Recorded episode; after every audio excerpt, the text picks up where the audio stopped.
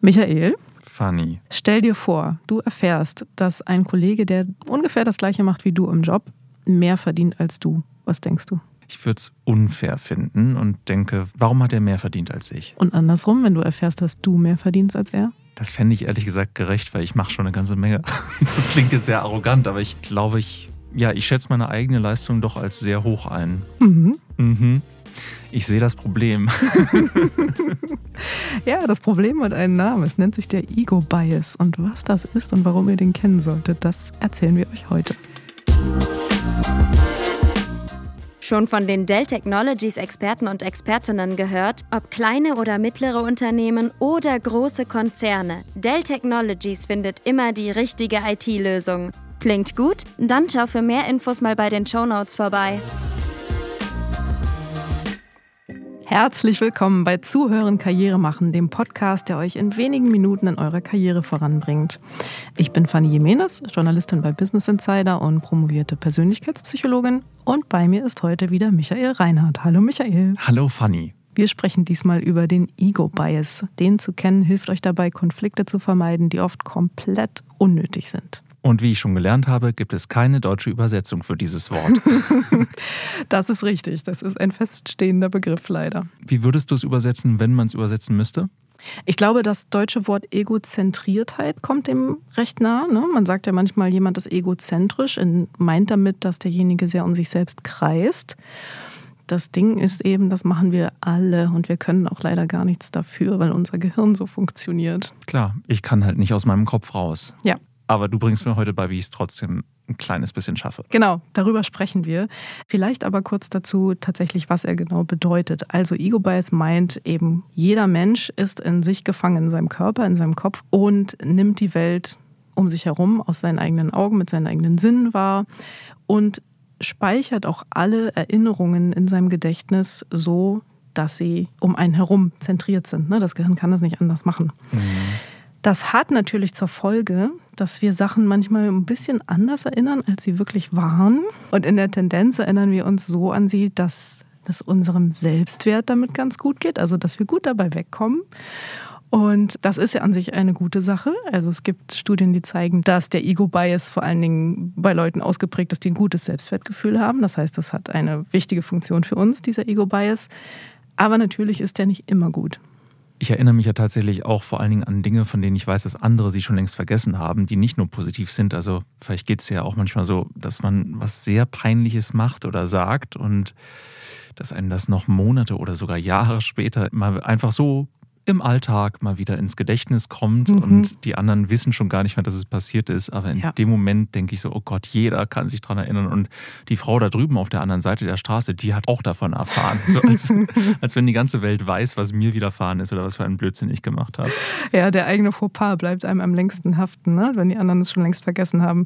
Ja, Ja. das ist auch ein Effekt des Ego-Bias und dafür sorgt natürlich dein Gedächtnis, was dich immer wieder daran erinnert. Mann, was hast du da gemacht und das soll bitte nie wieder passieren. Aber ja, die Wahrscheinlichkeit ist hoch, dass die anderen sich natürlich nicht daran erinnern. Und du sagst, dass es aber auch andersrum funktioniert. Also, dass ich, wenn ich eine positive Erfahrung gemacht habe, dass ich dann denke, oh wow, alle anderen haben die auch als unglaublich toll wahrgenommen. Genau, alle anderen haben es wahrgenommen. Oder auch so simple Sachen wie nach einem Meeting zum Beispiel, wenn man fragt, wie oft hast du denn was gesagt? Dann nimmt man den eigenen Anteil, wie oft man sich selber zu Wort gemeldet hat. Das ist einem total präsent. Wie oft die anderen was gesagt haben, ja. Ne, Also der eigene Anteil an Dingen ist einfach für einen selbst so offensichtlich, dass man annimmt, dass es für alle anderen auch so offensichtlich sein muss. Ist es aber nicht, weil alle anderen denken eben genauso. Deswegen hast du mich anfangs auch gefragt, wie ich mich fühlen würde, wenn jemand für meinen selben Job mehr Geld erhalten würde, oder? Ja, Menschen empfinden es als unfair, weil man macht ja das Gleiche, wenn man das objektiv mal sieht. Warum soll der andere mehr verdienen? Es ist aber umgekehrt und man selber zieht einen Vorteil daraus, also verdient besser als der andere. Dann findet man sehr gute Gründe dafür, die einem das eigene Gedächtnis sehr schnell liefert, weil es ja alles zur eigenen Person sehr gut gespeichert hat. Und man begründet das mit einer Leichtigkeit. Ich finde das immer wieder faszinierend und es fällt einem auch nicht auf, wenn man nicht drüber nachdenkt.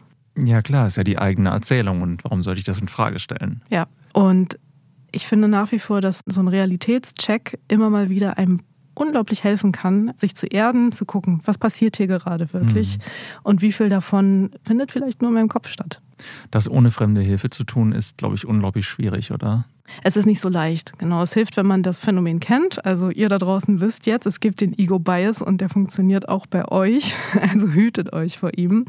Es gibt da ganz, ganz schöne Studien dazu. Das könnt ihr mal auch zu Hause probieren.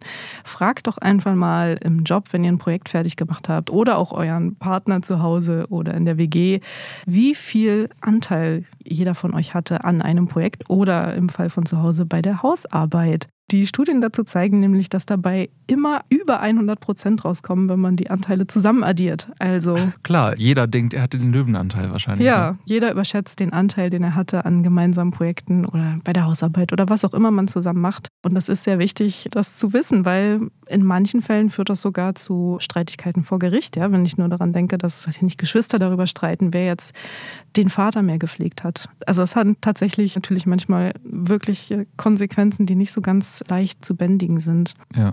Insofern hilft es, immer mal zu gucken, wie sieht die Realität gerade wirklich aus. Wie finde ich da ohne fremde Hilfe raus? Wie kann ich den Schritt zurückgehen und mich von außen betrachten? Es tut ja auch manchmal weh, selbstkritisch zu sein und sich mit sich selbst auseinanderzusetzen. Wie schaffe ich das trotzdem? Das ist wahnsinnig schwer für Menschen natürlich. Ich kann ja eine kleine Studie dazu erzählen, die hat äh, Gerald Greenberg durchgeführt. Gerne. Der hat sich auch gefragt, wie kriegen wir denn die Leute dazu, dass sie dieses Selbstbewusstsein, ja, im wahrsten Sinne des Wortes, nämlich sich bewusst darüber zu sein, wie sie selber funktionieren und was sie gerade denken, wie kann man das relativ einfach heraufbeschwören? Und er hat einen Weg gefunden, könnt ihr gut zu Hause mal üben, er hat den Versuchspersonen einen Spiegel vorgesetzt und sie dann Fragen beantworten lassen, zum Beispiel die nach der Hausarbeit. Und das funktioniert. Also allein einen Spiegel vor sich zu haben. Wie im Sprichwort wirklich. Ich halte dir einen Spiegel vor. Ganz genau. Das funktioniert, ist jetzt vielleicht nicht in jeder Situation total praktisch und umsetzbar, aber ist eine Möglichkeit. Wie man das selber aber auch üben kann und herstellen kann, ist, glaube ich, zum einen ein bisschen spielerisch ranzugehen und zum Beispiel, wenn man mal über die Hausarbeit spricht oder darüber, wie das Projekt läuft. Also wenn man da ab und zu mal einfließen lässt, was der andere eigentlich denkt, tatsächlich einfach konkret fragen, dann kriegt man die ehrlichsten Antworten und muss nicht die eigene Vermutung nur anstellen. Das kann helfen, zu verstehen, was in dem Kopf des anderen passiert. Weil das ist, es ist schwer, es ist für jeden wahnsinnig schwer. Ne? Ich weiß noch, früher in der Schule zum Beispiel gab es ja auch immer so Lehrer, die hatten unglaubliches Fachwissen hatten aber keine Ahnung, wie sie es vermitteln, weil sie sich nicht mehr zurückversetzen konnten in den Zustand, wie es ist, das nicht zu wissen. Ja, und das zeigt nochmal diese Schwierigkeit. Also es ist einem fast unmöglich, das allein zu schaffen. Deswegen ist es gut, sich das Feedback von außen zu holen. Was man auch machen kann, ist zu üben, Positionen anderer Menschen einzunehmen. Man kennt das so aus Debattierclubs zum Beispiel. Ne? Die ziehen einen Zettel, auf welcher Seite sie jetzt argumentieren sollen und üben das und bereiten das vor, bereiten aber gleichzeitig auch die Argumente der Gegenseite vor. Also immer die Pro-Kontra-Seite. Und das ja. schult natürlich dabei, die Welt auch mal aus der genau umgekehrten Perspektive zu sehen. Mhm. Jetzt kann ich das, glaube ich, mit einem Kollegen oder einer Kollegin ganz gut machen oder mit einer Partnerin oder mit einem Freund oder irgendwas. Äh, ich glaube, eine Grenze liegt darin, wenn ich das mit einer vorgesetzten Person mache, oder? Mhm. Weil ich kenne es zumindest so, dass viele Vorgesetzte nicht ihr Wissen komplett teilen. Man muss ja auch nicht immer alles wissen, aber dadurch wird es natürlich schwieriger, sich in die Person reinzuversetzen. Ja. Was würdest du in so einem Moment empfehlen, wenn man nicht wirklich weiß, wie die andere Person tickt? Also auch da finde ich, hilft es immer, das anzusprechen. Man kann das ja ganz nett machen, auf eine ganz nette Art und Weise, indem man sagt, hilf mir mal, ich weiß gerade nicht, wo du stehst oder kannst du mir kurz erklären, wie du denkst oder was deine Gedanken gerade sind. Das kommt in der Regel sogar sehr gut an, weil der andere daran erinnert wird, ach ja, Moment, vielleicht sollte ich kurz noch zwei Sätze dazu sagen. Und man zeigt wieder Interesse an der anderen Person. Wir haben ja schon gelernt, das schmeichelt dem Ego genauso. So ist das. Genau, auch dabei hilft es. Und es hilft eben tatsächlich auch der Kommunikation und, und vermeidet Konflikte, ne, wenn man es direkt anspricht. Man muss ein bisschen üben, wie, man muss sich das auch trauen. Viele trauen mhm. sich das nicht. Aber ähm, es ist der einfachste und sicherste Weg, herauszubekommen, was der andere denkt. Zum einen vermeidet das Konflikte, das habe ich ja schon gesagt. Zum anderen aber hilft es tatsächlich dabei, andere auch einfach zu verstehen oder auch seine Arbeit gut zu machen. Ne? Also zum Beispiel wir hier im Journalismus, eine unserer Hauptaufgaben ist zu verstehen, was genau interessiert die Menschen da draußen mhm. gerade? Was wollen sie wissen? Was müssen wir erklären?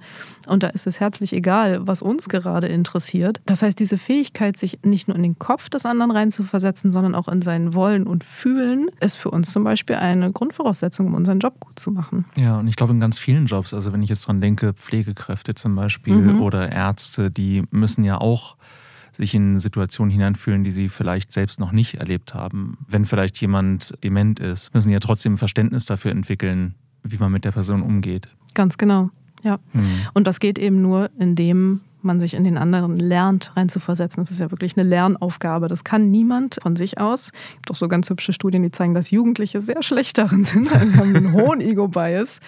Man muss das üben, klar. Ja wie immer kleine Schritte einen nach dem anderen und nicht erwarten, dass es von heute auf morgen sofort geht. Ne? Ja, so sieht's aus.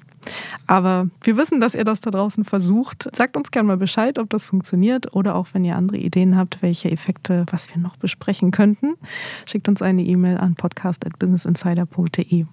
Ja, und an dieser Stelle nochmal ein Dankeschön, dass ihr uns schon zehn Folgen lang zuhört. Wir sind total überwältigt von dem positiven Feedback und wir freuen uns, wenn ihr uns weiterempfehlt.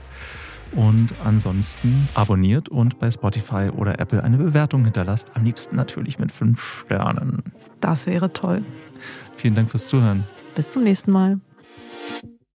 Ausfallzeiten durch die Hardware aufhalten, bevor sie geschehen? Mit dem Pro Support Plus von Dell Technologies erkennst du Fehler, bevor sie zu Problemen werden. Ob verschüttete Flüssigkeiten, Überspannungen oder heruntergefallene Laptops, der Pro Support Plus schützt gegen Unfallschäden mit schnellem Ersatz. Unabhängig von deinem Standort und den IT-Problemen sind die regionalen Pro Support Experten und Expertinnen rund um die Uhr für dich da. Transformiere die Zukunft deines Unternehmens mit Dell Technologies. Mehr Infos gibt's wie immer in den Show Notes.